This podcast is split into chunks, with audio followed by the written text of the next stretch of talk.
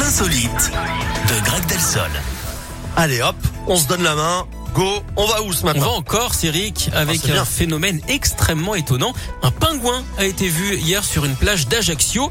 D'autres ont également été aperçus dans le port de Bastia. D'après les spécialistes, c'est exceptionnel. D'habitude, ils vivent plutôt au large hein, et affectionnent les tempêtes et les embruns, un peu comme les banquiers.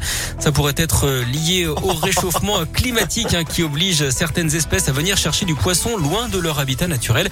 Il y a également un risque hein, en pleine épidémie de grippe aviaire. Les autorités appellent d'ailleurs à surtout ne pas les toucher.